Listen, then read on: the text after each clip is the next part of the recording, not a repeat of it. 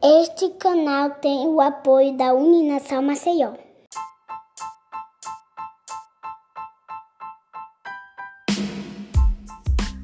Olá, sejam todos muito bem-vindos. Estamos começando mais um episódio do nosso podcast É Freud e hoje vamos seguir com a série Abordagens da Psicologia, no qual trataremos sobre a terapia cognitiva comportamental e a terceira onda das psicoterapias cognitivas.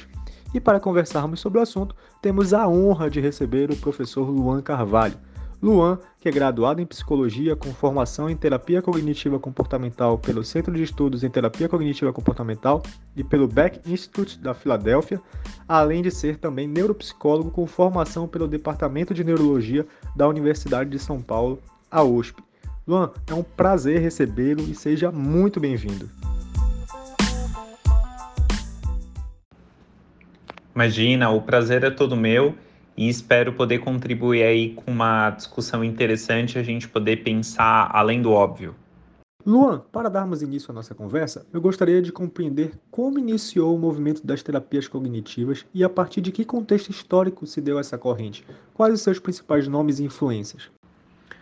As terapias cognitivas, e primeiro a gente talvez tenha que falar cognitivismo antes de terapias cognitivas, veio do desconforto. Né? O modelo cognitivo foi desenvolvido pelo Aaron Beck, um psiquiatra lá na Pensilvânia, é, na cidade da Filadélfia. Ele, até então psicanalista, começou a perceber no discurso dos pacientes né, uma visão bastante repetitiva do mundo, do futuro e que os pacientes nutriam deles mesmos. E aí ele começou a questionar é, a psicanálise no sentido de encontrar dificuldades de operacionalizar mudanças consistentes, principalmente em pacientes com depressão.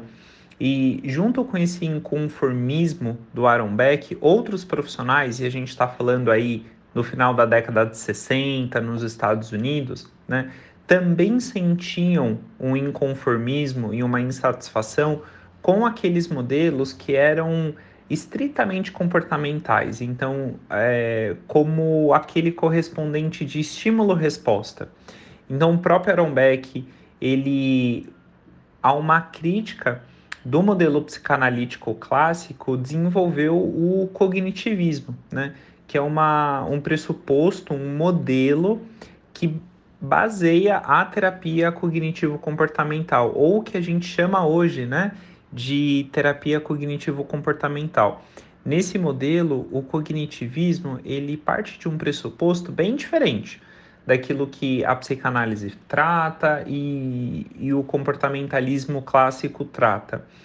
O papel do cognitivismo vem explicar que o sofrimento humano, seja o comportamento, seja as reações emocionais mais intensas, as sensações físicas, são respostas, né, são consequências da forma como a pessoa interpreta o mundo. E a forma como a pessoa interpreta o mundo pode ser ajustada a partir dos pensamentos. É quase que como se os pensamentos fossem um filtro entre o mundo o lado externo da pessoa e o lado interno, né? Então, nesse sentido, o cognitivismo é um modelo que explica o sofrimento humano a partir da presença de pensamentos que, na época, foram chamados aí de pensamentos negativos. Com o desenvolver da ciência, esse nome pensamento negativo acabou sendo ajustado, né? E aí, até por uma nomenclatura, a gente costuma falar de pensamentos disfuncionais, pensamentos ou crenças disfuncionais que têm o papel de fazer a manutenção da forma como a pessoa enxerga o mundo, né? por uma questão mesmo de permanência. O problema dessas crenças e desses pensamentos é que a pessoa ela não consegue então aí uh, flexibilizar e o cognitivismo vem com essa proposta de que para ter uma mudança no comportamento, para ter uma mudança nas ações, nas atitudes, nos sentimentos, é preciso mudar o pensamento. Muito bem, muito bem. Bom, sabendo que a psicologia se faz a partir de saberes múltiplos, com olhares e perspectivas diversas, por exemplo, a psicanálise tem como objeto de estudo o inconsciente, o behaviorismo, o comportamento, qual é o objeto de estudo das abordagens cognitivas, o que propõe e como se dá o processo psicoterápico? E é muito interessante ouvir na sua pergunta, né, das abordagens cognitivas, porque é, hoje talvez é, essa é a maneira mais adequada de a gente realmente falar de TCC, né? É, terapias cognitivas comportamentais. Porque depois da década de 60, ali com Aaron Beck, como eu estava comentando, é, desenvolvendo o cognitivismo, o próprio modelo ele foi revisado, reformulado, né? Outra pessoa muito importante nessa reformulação e atualização do modelo foi o professor Albert Ellis com a TREC, a terapia racional emotiva comportamental, que é uma, uma revisão da terapia cognitivo comportamental, um, focando aí os processos mais emocionais e não tanto só a reestruturação do pensamento. Acontece que essa revisão periódica do modelo cognitivo aconteceu também aí com várias críticas, né? duras críticas. Qual é o componente desse guarda-chuva inteiro que a gente chama de cognitivo comportamental que realmente funciona, né? É, como que a gente pode provar que é o componente cognitivo ou é o componente comportamental que faz aí a diferença? Então essas críticas começaram a impulsionar a validação de um modelo e outros modelos começaram a surgir a partir daí.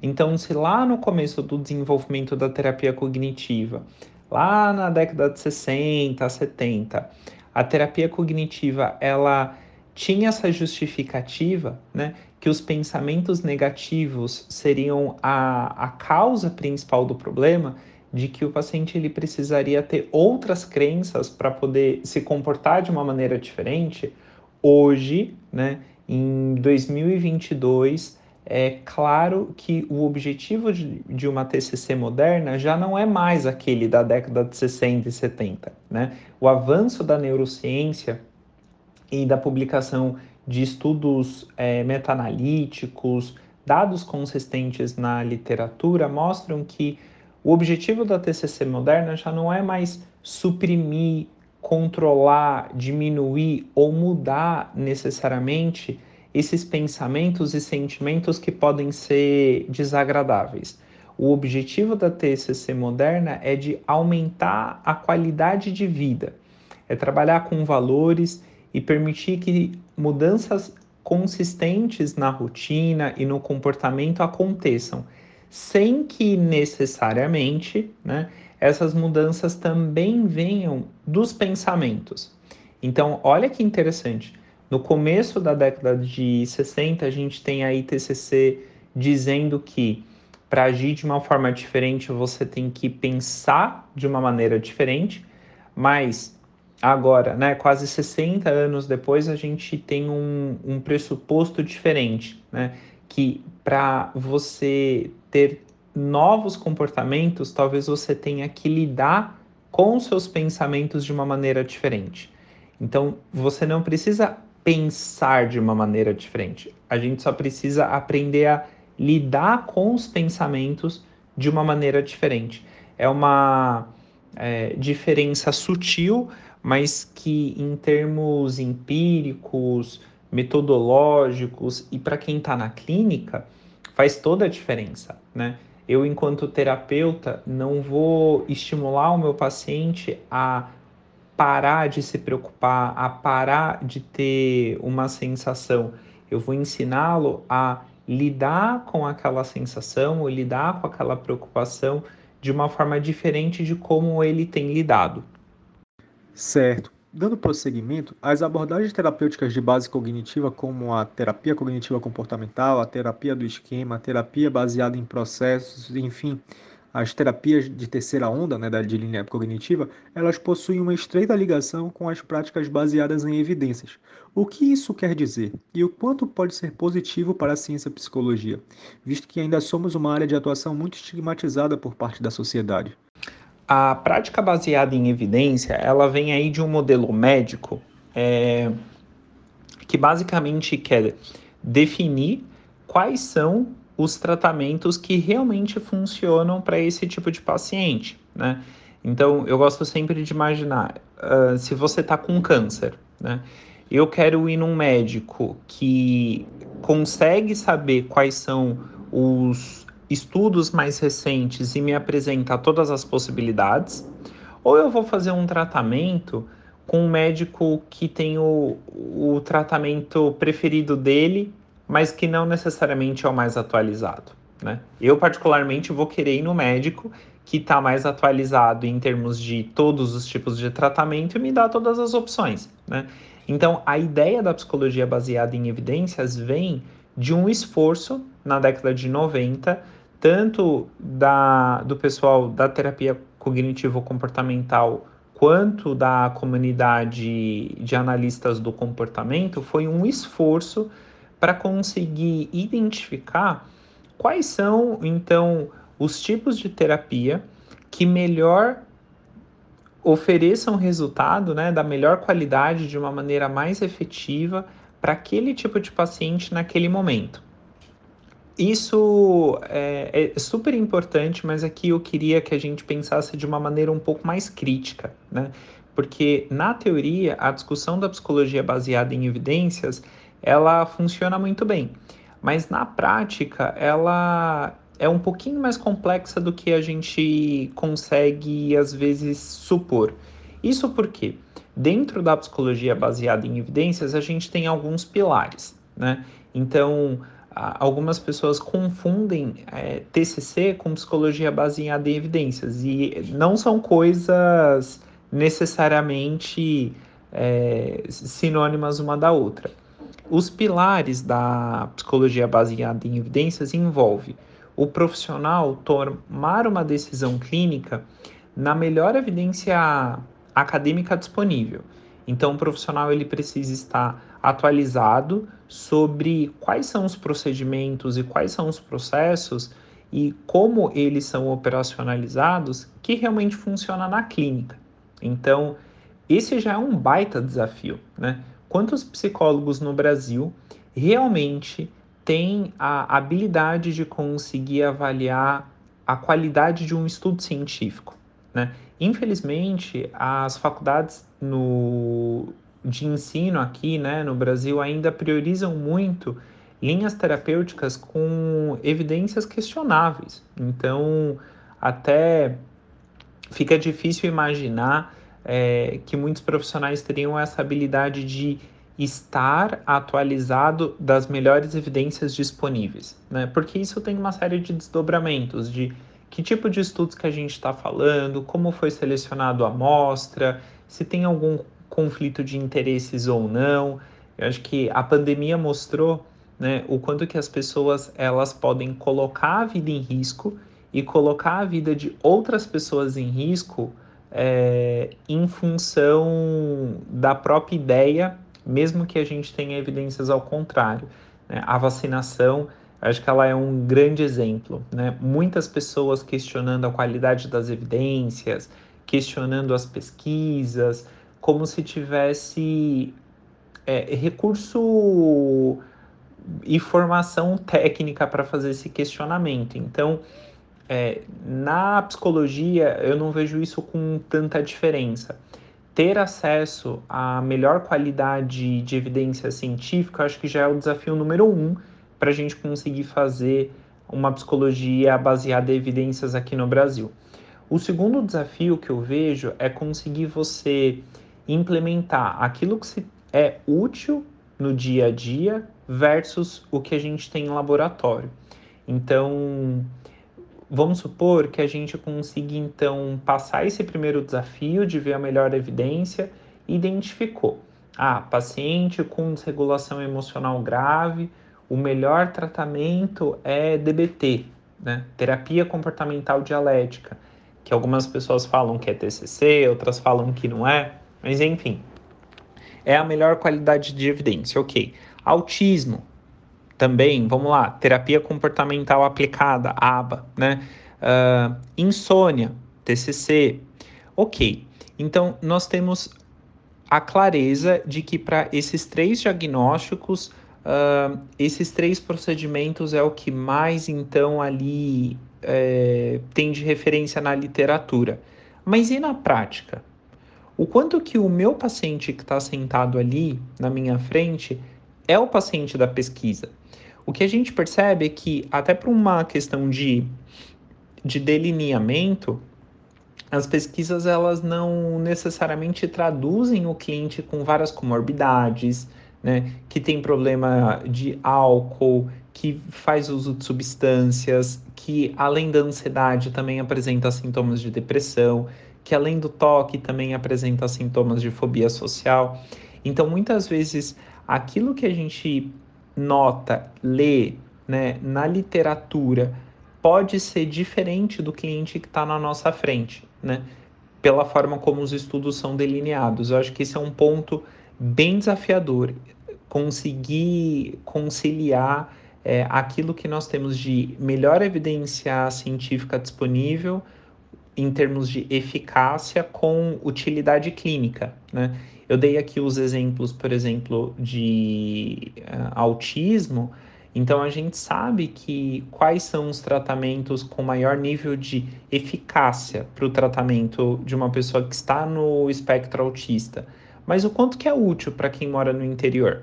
Né? Quantos profissionais de fato têm uma certificação para oferecer esse tipo de tratamento?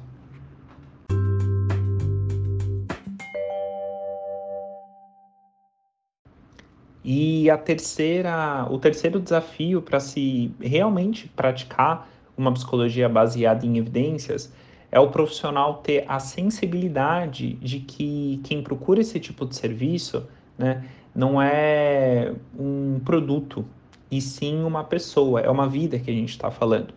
Em momentos de tamanha precarização, profissionais de psicologia podem acabar se submetendo a qualidades que são péssimas para o trabalho, tanto do profissional quanto para o próprio paciente, né?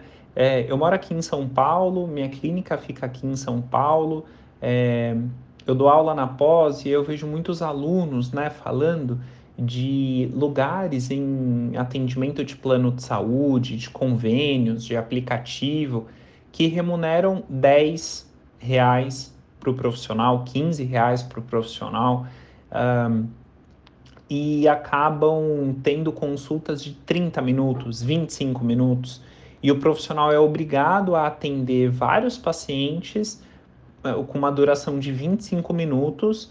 É, nessas condições, com níveis altíssimos de estresse. Né? Então, eu acho muito difícil a gente falar sobre psicologia baseada em evidências sem também trazer na discussão qual é a qualidade e o nível de formação técnica e o preparo e as condições em que esse trabalho é oferecido pelo próprio profissional de psicologia. Luan, atualmente ainda vemos muitos psicólogos receosos ou em dúvidas com a questão de levantamento de hipóteses diagnósticas e o próprio fechamento de diagnósticos. Como é a relação entre as abordagens cognitivas e o psicodiagnóstico, levando em consideração o DSM e o CID, por exemplo? Dentro da psicologia cognitivo-comportamental, a história do desenvolvimento do DSM se entrelaça muito com a própria história da TCC, né? A terapia cognitivo-comportamental é uma das terapias com maior nível de evidência científica e é importante a gente lembrar que muitos estudos foram financiados né, pela própria indústria farmacêutica. É importante a gente ter esse olhar crítico para não comprar essa ideia de que a TCC é sempre a melhor né, de todas, porque os bastidores têm, têm muito a nos dizer. O diagnóstico ele pode ser muito importante para criar essa linguagem em comum entre os profissionais e possibilitar o desenvolvimento de pesquisas. Né? Se cada um dá um tipo de nome, nós não conseguimos utilizar um linguajar em comum, então por isso que CID-11, DSM-5 são importantes na nomeação dessa, desses sintomas, dessas síndromes, dos transtornos, sejam psicopatológicos ou do neurodesenvolvimento, é super importante usar essa linguagem comum até para a gente ter o avanço da ciência. Né? Dentro da terapia cognitivo-comportamental, é muito comum também que nós temos protocolos de intervenção baseadas no próprio diagnóstico. Então a TCC ela tem a característica de ser mais objetiva, ser mais focada no presente.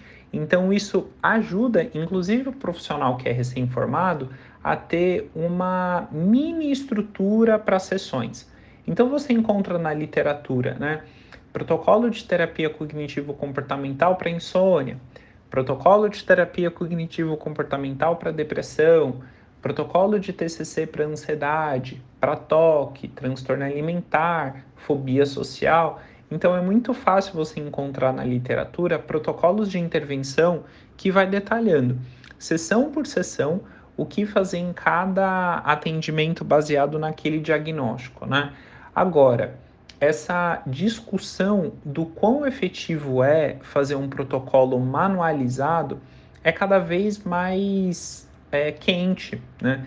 Porque, mais uma vez, o paciente que está é, tá na nossa frente geralmente vem com muitas comorbidades. Né? O paciente da vida real não é o paciente do livro. Né? O paciente do livro ele fala do sono e ponto. Né? O nosso fala do sono, da eleição Lula e Bolsonaro, do dólar, da gasolina. E aí a gente tem é, um desafio também cultural que é muito importante. Eu tive a oportunidade de fazer esse treinamento lá na Filadélfia, tive aula com o próprio Aaron Beck, a Judith Beck, foi uma experiência incrível, né? E, por exemplo, lá é muito comum que a avaliação do humor seja feita diariamente. Então, a ficha né, das escalas ficam na recepção quando a pessoa entra na clínica o próprio paciente, quando chega na clínica, pega a fichinha com a secretária e ele vai respondendo o inventário do humor. Essa é uma característica cultural de como a TCC é feita lá, nos Estados Unidos. Quando a gente olha aqui no Brasil, isso jamais poderia acontecer. É, primeiro, porque o inventário não poderia ficar disponível assim para o psiquiatra, ou muito menos para a secretária, né? já que aqui isso seria considerado de uso restrito ao psicólogo. Mas veja, né, que o manual usado de como fazer a TCC aqui no Brasil foi desenvolvido com essas características é, culturais americanas. Então, como que a gente faz essa adaptação dos protocolos e dos diagnósticos com essa sensibilidade cultural? É um desafio e que a literatura vem levantando cada vez maior. Uma resposta a esse desafio é a terapia cognitiva baseada em processos, ou a terapia baseada em processos, que nada mais é do que uma grande unificação de esforços da comunidade de analistas do comportamento e a comunidade de terapeutas cognitivos comportamentais é, ao redor do mundo inteiro para diminuir essa cisão e aumentar o treinamento em procedimentos que funcionam e não necessariamente em uma abordagem teórica. Bom, estamos chegando na reta final já da nossa conversa e eu gostaria de destacar que nós vivemos em um mundo que se transforma a cada momento e essas transformações vêm ocorrendo cada vez de forma mais rápida e intensa. A psicologia, como uma ciência que acompanha toda essa dinâmica do ser humano e da sociedade, também segue se transformando. Logo, como você, Luan, vê a psicoterapia cognitiva no contexto atual e quais as perspectivas para o futuro? Com certeza, a perspectiva é de integração entre a comunidade de analistas do comportamento, a neurociência, a psicofarmacologia, a neuropsicologia e a terapia cognitivo-comportamental. Eu vejo que cada vez mais essas comunidades elas estão se integrando, as fronteiras elas estão ficando cada vez menos claras das áreas de conhecimento entre uma e outra e protocolos de intervenção novos estão sendo desenvolvidos baseada em evidências. ao invés de justificativas teóricas, o que, ao meu ver, é um baita de um avanço. É, como um exemplo disso, eu gosto muito daquele livro da terapia cognitivo-comportamental baseada em processos. Ele é um esforço né, de dois autores super importantes, do Stephen Hayes, que é o desenvolvedor da terapia de aceitação e compromisso, a ACT, então ele vem aí da comportamental, com o Hoffman, que é um terapeuta cognitivo. Durante anos, eles se degladiaram assim em congressos, né? Por conta desse conflito entre a comportamental e a terapia cognitiva. Mas olha que interessante, né? Recentemente eles se juntaram para produzir esse livro, né, mostrando quais são os procedimentos da comportamental e quais são os procedimentos da terapia cognitiva que juntos né, podem oferecer resultados consistentes. Então, é, eu vejo que esse esforço, a discussão em terapia baseada em processos, que é uma grande discussão, é, como a gente pode definir processos, é algo ainda em andamento, mas essa unificação das áreas do conhecimento, com certeza, é o que está por vir. E é interessante notar, né, como o Brasil agora está se aproximando dos modelos que já são muito comuns lá fora. Né?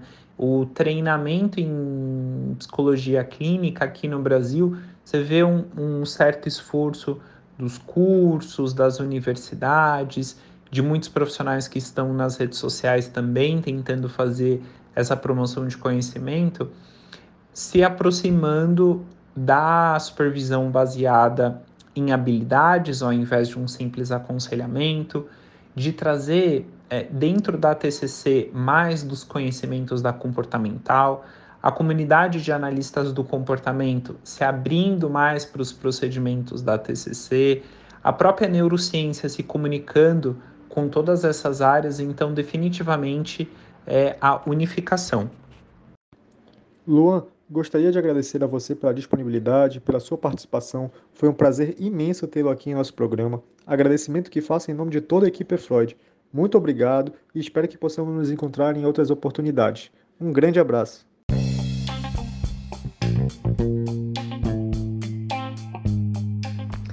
E para quem tiver interesse em conhecer mais sobre terapia de aceitação e compromisso, as terapias comportamentais, contextuais de terceira onda, além da TCC, eu estou super à disposição.